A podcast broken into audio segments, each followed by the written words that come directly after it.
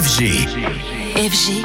DJ Radio. Anthony, bonjour à toi mon cher ami de retour ce matin en studio. Alors toi aujourd'hui tu nous parles d'Offenbach. Soit le groupe français désormais le plus streamé au monde, rien que ça, et oui, le duo est passé dans une autre dimension. Après ces singles devenus des tubes planétaires, ils sont devenus l'an dernier des têtes d'affiche de festivals, fait leur entrée dans le top 100 DJ l'an dernier, sorti un premier album fin 2022 et désormais ils s'apprêtent à faire un zénith de Paris. Alors ce n'est pas tous les jours qu'un DJ français investit euh, une telle salle et c'est pour très bientôt, le 28 octobre. Dorian et César étaient dans les studios de la Hour il y a peu sur notre antenne. Ils confirment le côté très électro de la soirée. Alors là, sur euh, le Zénith, on est parti sur quelque chose de très électronique, euh, avec un show visuel démesuré, donc vous voulez pas trop en rajouter. On aura un petit moment quand même live, un peu rétro, euh, rétro synthwave. euh, Faudra voilà, venir pour voir. Parce voilà, que là, faudra c'est venir. Ça sera, voilà, ça sera moins euh, chanson au coin du feu avec les petites guitares. Ça sera quand même plus dans l'essence de ce qu'on fait aujourd'hui. Donc il y a quand même un moment live, mais euh, c'est pas un live totalement hybride. Ça reste quand même très électronique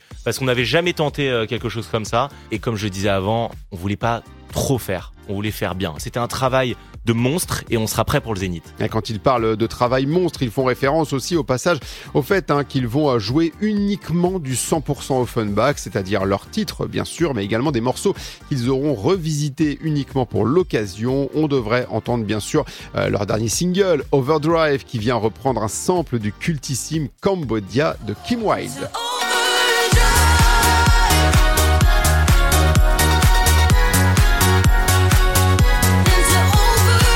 Offenbach au Zénith de Paris, ça s'annonce vraiment bien enflammé.